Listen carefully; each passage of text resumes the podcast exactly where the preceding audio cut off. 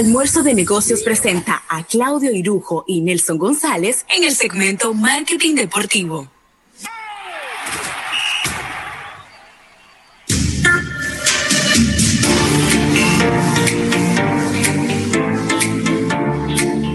Bueno, y aquí estamos de regreso en este programa Almuerzo de Negocios, ya en nuestra sección de Marketing Deportivo, primera sección live de este 2021 recibiendo, primero dándole las gracias a Lubricantes Amali y a Altis, que hacen posible que tengamos esta sección todos los viernes con ustedes, y dándole la bienvenida a Claudio Irujo y a Nelson González. ¿Cómo estás, Claudio? Bienvenido.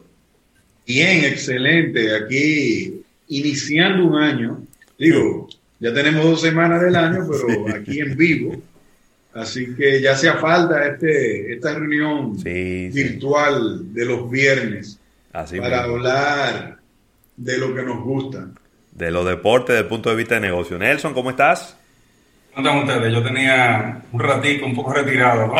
El año me agarró entre mudanzas y otras cositas y estuvo un poco complicado, pero ya de vuelta aquí, iniciando el año Bien. Excelente, excelente. Bueno, luego de esta, de esta presentación tierna de ambos, yo le tengo inmediatamente, yo le tengo inmediatamente ¿Y Pero y este ¿Eh? Grinch. ¿Y este, y este, ¿Eh? ¿Y este Grinch? Tú sabes que él, él, nunca se aguanta. No. ¿El entrado o en la salida? Claro, claro. Mira, agradeciendo, agradeciendo a nuestros auspiciadores antes de entrar con, con este fuego para ustedes dos. Eh, agradecer a Lubricantes Amali, como bien decía Ravel, y agradecer al TIS. Tanto para Nelson como para Claudio viene la siguiente pregunta y con la siguiente observación.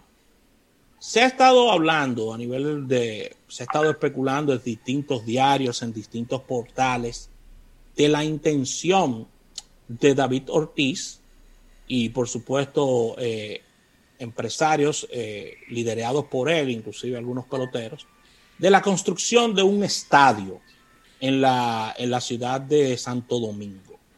Esto no ha sido confirmado, de esto no se ha tenido una noticia ya que sea oficial.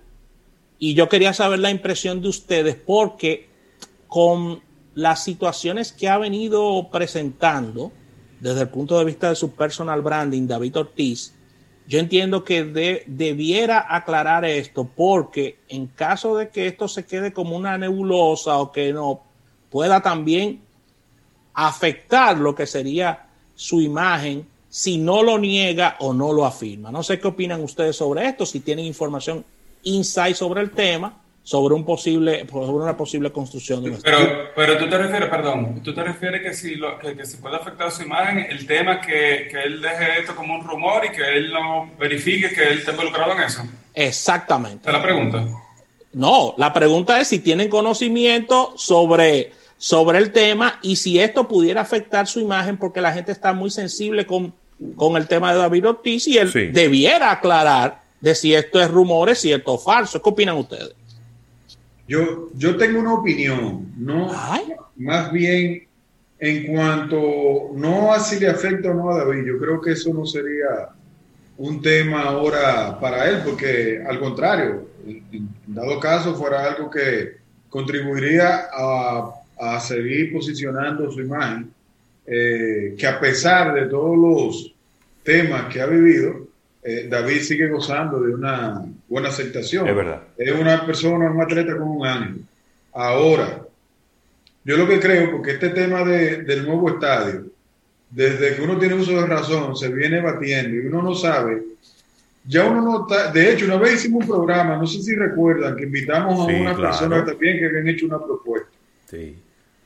Y al final lo que uno no acaba de entender es si realmente existe la necesidad de tener otro estadio o por qué no se invierte en el estadio ya eh, en el Quisqueya, porque si bien es cierto que pudiéramos tener un estadio con, con los últimos eh, eh, avances en comodidad, en tecnología, en capacidad, para recibir no solamente a los equipos, sino eh, hacer una especie de ciudad deportiva, como algunas personas quieren, que tenga hoteles y todo eso. Lo cierto es que aquí no se llenan los estadios. Para que lo sepa. Entonces yo no entiendo eh, cuál sería la necesidad de querer, en algunos casos por fanatismo, porque hay gente que quiere que el escogido y el Licey, cada quien tenga su propia casa, cuando no veo ningún inconveniente en, poder compartir eh, la sede donde juegue. Así que ya sea David, ya sea quien sea, yo lo que no veo es, yo particularmente, eso es una opinión, de seguro que los que están involucrados en eso habrán hecho sus estudios y habrán visto la factibilidad. Pero yo, mientras no llene una casa, no sé para qué construiría otra. Así mismo, totalmente. Nelson. Sí, yo, yo, yo, estoy de acuerdo con Claudio. Yo creo que yo creo que más que hacer otro estadio, es de repente tener un solo estadio como manda Dios, ¿no? También de cara un poco a, a lo que vimos el año pasado, por ejemplo, del juego de Melví en, en el país yo creo que con un estadio de, de mayor calidad, a futuro podríamos tener eh, otro tipo de, de, show y de espectáculos, no solo con la liga invernal, se pudieran hacer un sinnúmero de cosas más, ¿no? Con, con un estadio. No sé si ustedes acuerdan el caso de México, por ejemplo, el caso, creo que es eh, un contexto un poco diferente, pero México remodeló todos sus estadios. México, México tiene unos estadios sí, de, de, primer nivel. Sí, sí, sí, sí, sí. Pero es de cara también a, aparte de subir el nivel de su torneo, a, a, futuras otras actividades. No, y, y México, y México llena los estadios, ¿eh? La gente va y la gente paga por, por, por ver y, y, y, ya hemos, lo hemos visto en diferentes ocasiones que desde que sube un poquito el precio de la entrada a, a, los estadios por diferentes actividades, puede ser un juego de exhibición de MLB, puede ser un, la temporada regular de la pelota dominicana, la, la temporada ya el round robin, el final, y una vez empieza la, el gritadero. Y, Eso, y, en, en, esa misma línea, Ravelo, es, es, interesante también lo que dice, algo de lo que dice Claudio, el tema de la factibilidad desde el punto de vista de negocios. Claro. O sea, señores, eh, los espectáculos eh, profesionales de nivel son caros. Y un estadio sí. de Grande Liga, por ejemplo, eso es caro. Entonces, aquí queremos tener un estadio de nivel de Grande Liga, pero, pero los precios no se van a quedar al precio del que queremos. y hay prioridades. Y, y, con eso voy a enlazar, porque no podemos dejar de tocar el, el, final de la temporada del béisbol invernal, pero hay prioridades para eficientizar desde el punto de vista económico el estadio. Claro. Por ejemplo, en los Estados Unidos, los estadios están siendo, son, son apadrinados por grandes marcas. Sí. Aquí, no, no sé, bueno, sí sabemos, pero no acaban de entender que sería por donde debieran estar explorando la factibilidad económica de, de, los estadios como estructura física. Nosotros estamos viendo, miren, nosotros siempre hemos dicho que el béisbol deja mucho dinero desde el punto de vista comercial. Y es así. Pero no aguantó la pandemia. O sea, eh. tuvimos, tuvieron que recurrir al Estado. Ya lo saben. Tuvieron que, que de hecho, eh, eh, surgieron comentarios inclusive de la sanidad económica de algunos de los equipos que no clasificaron, aunque después donde dijeron Diego, dije Digo, pero se batió. Entonces, yo creo que era un momento, en, eh, y, y, lo digo por la pregunta que hiciste, pero yo creo que la prioridad ahora mismo es ver, después de haber pasado esta tormenta de manera exitosa, desde un punto de vista, porque se pudo completar el, el torneo eh, eh, de béisbol, pero empezar a ver cuáles son las formas eh, más rentables de empezar a comercializar los estadios. Y hago hincapié, los estadios, porque los equipos están vendidos. De hecho, los equipos, como quien dicen, muchas de la, eh, algunos de los equipos ya están apadrinados por grandes marcas, porque eh, eh, los toros pertenecen a un conglomerado eh, económico importante. De las estrellas. Las estrellas, los gigantes.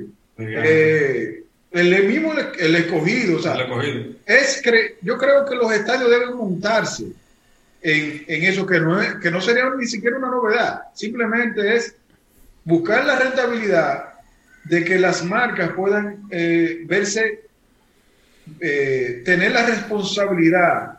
Yo siempre pongo el ejemplo de, de, de uno de nuestros patrocinadores, que es, eh, tiene un contrato de arrendamiento con el estadio de Tampa, que es el Amalie Arena. Sí.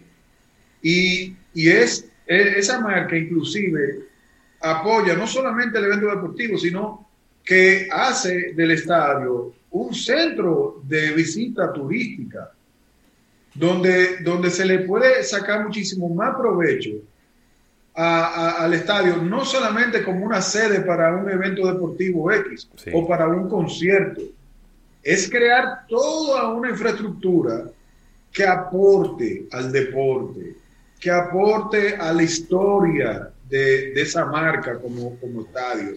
Y me refiero a la marca del estadio, no la marca que arrende el, el estadio. Entonces, yo creo que por ahí debiera venir un poquito, un poquito más el pensamiento a querer seguir construyendo estadios, que yo no tengo problema, o sea, si lo hicieron, perfecto, pero... eh, El año pasado, de eso mismo que tú estás hablando, el año pasado hablaba muchísimo cuando estaba el rumor con el tema de, del Estadio de las Estrellas, que en teoría eh, le iban a vender el nombre del estadio. no Ay, de- ay, este. Exactamente.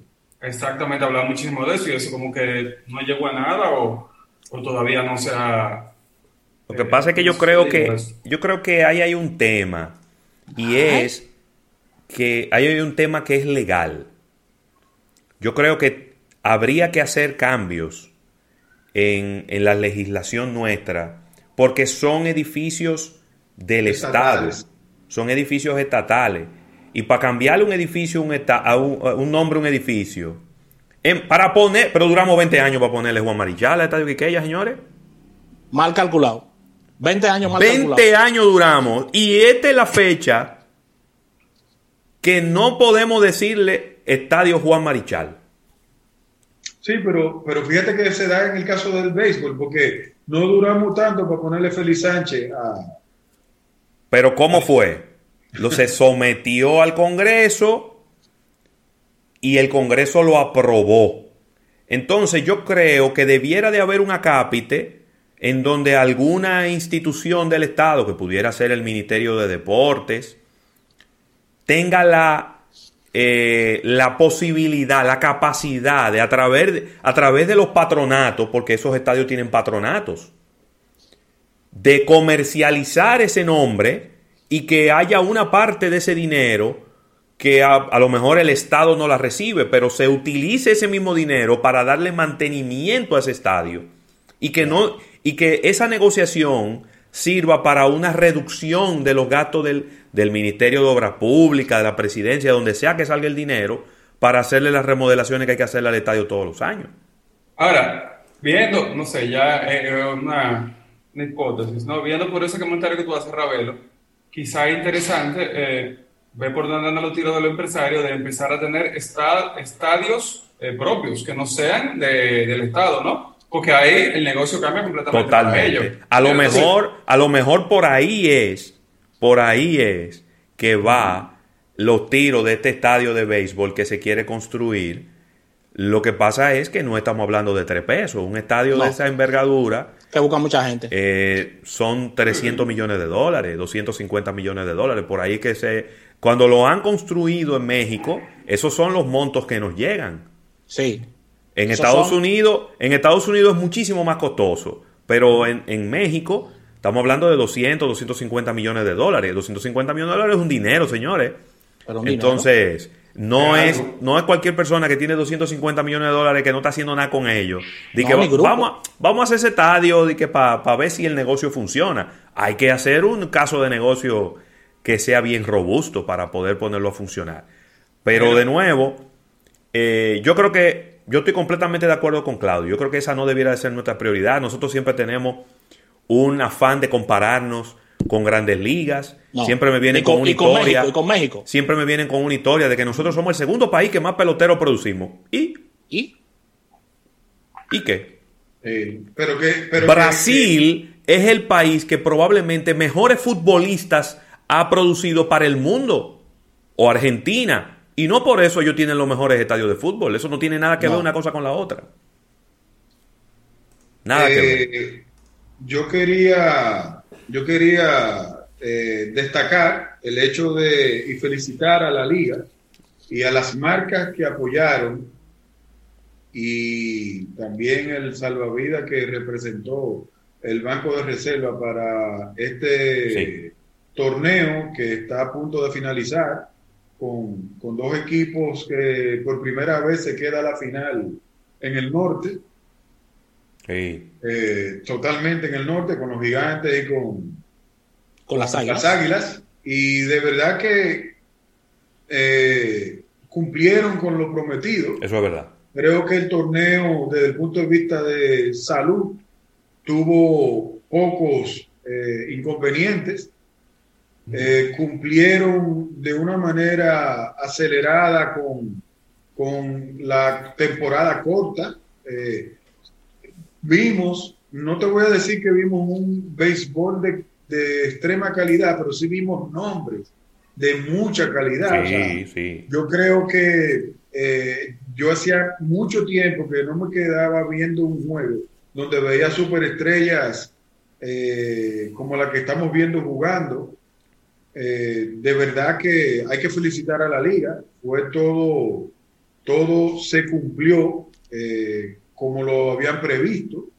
Hay que felicitar a los equipos que han podido sobrellevar esta pandemia sin perjudicar este entretenimiento que ha servido de tanto a un país que está encerrado y que necesita otro tipo de contenido que no sean la contabilidad eh, de casos. Sí. Y de verdad que nada, quería, no quería dejar pasar el, el- el programa de hoy sin decir eso.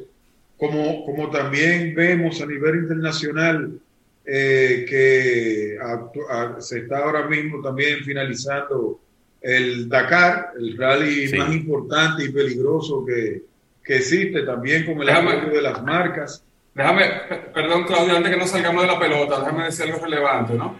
Eh, en el día de hoy, eh, aquí en el país, que se, está- se está convirtiendo en el nuevo Julio 2, hoy están firmando todos los prospectos. Ay. Saben que el año pasado, por el tema de la, de la pandemia, entonces se retrasó. Entonces, todos esos prospectos lo están firmando el día de hoy. Están los cuartos rodando por ahí, señores. Por ahí están los contratos de... Cuatro millones de, de bono de firma nada más. De bono de firma. Yo me paso la mañana viendo contratos. De hay contratos de 3.5, 3.8, 2 y pico, pero, pero una cantidad de dinero importante que, que está buenísimo, ¿no? Di- dinero que termina, termina en la economía dominicana, sobre todo lo de los bonos de firma, porque ese dinero no hay que esperar nada, ese dinero se le entrega al, al pelotero por firmar, va a la banca nacional y de ahí entonces empieza a mover la economía. Así es. Sí. Por ejemplo, los Cops, los Cops andaban atrás de este muchacho, Cristian Hernández, un prospecto muy, muy cotizado, y le dieron 3 millones bono de firma. Uf. Eso es malo, ¿no? Bono no, de firma, para, 3 millones. para nada. 3 por 60. Guay. Ay, mi madre. Mira, tú sabes que, que me pareció también eh, importante hacer el reconocimiento a la FENAPRE, FENAPEPRO, Sí. Pena Pepro. que vi que inclusive tienen un programa de o una promoción con, con una, una entidad de, de vehículos que le van a dar un vehículo al, al- al pelotero más valioso de esta final. Ey, eso está muy bien. Me parece interesante porque es una asociación preocupada por, por- por la disciplina, que no solamente está para eh, confrontaciones de- entre dueños de equipo y peloteros, sino que pone su granito de arena desde el punto de vista de llamar, de hacer más atractivo el, el torneo. Totalmente. Algunas personas dirán que esos muchachos ganan mucho dinero y que se pueden comprar el carro que ellos quieran, pero un carro no le viene mal a nadie. ¿eh? Ahí hay peloteros que quizás pueden ser, eh, a lo mejor no son grandes ligas todavía. Esos Pero- vehículos ellos se lo pueden pero- utilizar. No, pero es que, con- con su es que el premio nunca lo podemos ver así, porque en, en un torneo de tenis, Nadal se puede ganar un Mercedes-Benz y, y- Y, y él y tiene en el, en el Home Run Derby de Grande Liga, que el ganador siempre se lleva un carro. un por carro. eso, o sea que- por eso. Sí, pero yo me puse adelante porque tú sabes que siempre hay unos graciosos que salen a... Ah, no, pero imagínate. O sea, Señores, el- yo no sé si ustedes, ya que estamos hablando de esas cantidades exorbitantes de dinero, no sé si se acuerdan que en un punto del año pasado hablamos de que habían vendido la postalita más cara, que era una de Mike Trout, que la habían vendido en, en 3 millones y pico de dólares, ¿no? ¿Verdad? Pues ahora acaban de vender una postalita de Mickey Mantle en su temporada de rookie nada más y nada menos que en 5.2 millones de dólares. Ay, Dios mío, Rafi, no era yo que la tenía guardada. Ahora voy yo a registrar socavores de mi casa. A ver si encuentro algo. No. Aunque no, sea del gallo batista. Oye, lo que yo siempre digo, relajando, de- definitivamente hay gente que tiene problemas diferentes, porque da 5.2 millones por una potalita, mira. Sí. Tú tienes que tener 5 mil. Para tú dar 5 por una potadita, tienes que tener 5 mil en el banco. No, y toda tu familia tiene que estar bien, porque si tú tienes un primo en mala, ese señor va a ser enemigo tuyo toda la No, vida. él va a durar una semana saliendo en todos los noticiarios, acabando contigo. Mira, no podemos despedir esta sección sin, sin dar la nota. Dos notas importantes. Eh, Grandes Ligas anunciando 162 partidos. Desde ahora, un reto importantísimo. Parece que están apostando al tema de las vacunas, porque se, va a ser una larga jornada que, de 162 juegos. Pensábamos que ellos iban a, a cortar un poco la temporada, así no se dio. Y también viene el Australian Open, el primer eh, torneo grande de tenis, donde ya hay varios jugadores que han de cartera que no estarán como Federer, Dominic Thiem y el mismo Rafael Nadal. Así que un fuerte golpe para este Australian Open, que si bien es cierto, Djokovic tiene tiempo dominándolo, pero desde el punto de vista de rating, la, la no, los, eh, la no participación de estos jugadores le, le va a hacer mucho daño. Mira, No, me- lo- tú me- no viste los otros días, perdón, Rafa, el comentario de Federer, no me acuerdo bien el cosa, pero él hizo un comentario los otros días que, que hablaban de, de que cada vez está jugando menos. Él, hizo- él dijo algo como: Tengo 20 Grand Slam, 30 y pico de años, Sí. eh, tantos hijos. Él dice: Ya, yo creo que es el momento de empezar a jugar menos. Totalmente, Claro, totalmente, claro. totalmente. Mira, eh, hacer una, eh, una, una corrección, yo de verdad, el número que tenía en mi memoria era ese, 250, 300 millones de dólares para un estadio. Me escribe John Pérez a través de Instagram y me dice que un estadio para nuestro país saldría como mucho de 40 a 60 millones de dólares. Y que ese es el costo de los últimos que han hecho en México. No, pero Eh, eso lo resuelve Claudio. Sí. yo, Exacto. ese no Estaba era el número. Justamente estaba chequeando. cuenta. el que tú estabas chequeando. La cuenta. a la ver si cuenta, a ver si, son- Ah, a ver si hay vamos- 40 o 60. Porque con lo que te depositaron hoy cambia. Ay, Dios mío. Pero nada, de todas maneras, señores. 60, vamos a ponerle 60 millones de dólares. Son 350 millones de pesos. ¿Dónde está? Oh, 3 mil. No, como 3 mil. No. Es decir, 60. 60 por 60. 60 por 60 sería. Exacto, es verdad. 3.500. 3.500 millones. yo te- la matemática mía hoy están 6 por 6, por 6 36, Sí. 3.600 millones. 3.500, 3.600 millones de pesos. Que no sé, no sé qué grupo económico lo tendría para invertirlo. De todas No, maneras, es no, muchísimo porque- menos de lo que es yo había dicho, pero es mucho dinero, ¿eh? No, igual esas, igual esos, esas cosas tan grandes no se construyen, nadie lo construye de, de esas cosas, eso es Financiamiento. eh, financiamiento, completamente. Préstamos. Y el gobierno Claro. que ponga el terreno. Bueno, si, si- ¿Eso si es se así? si se meten en ese lío, van a estar más o menos lo mismo. Bueno. Bueno, Claudio, bueno, Nelson, lamentablemente debemos de despedir, ya el tiempo está encima de nosotros. Agradecer a Lubricantes Amali y el agradecimiento como cada viernes también a nuestros amigos de Altiza. Así que desearles un buen fin de semana a todos, eh, con mucha moderación. Recuerden que mañana comienza otro horario del toque de queda, tanto sábado como domingo, así que la gente muy atenta a todo esto. Buen fin de semana, pásenla bien y nos despedimos. Bye bye.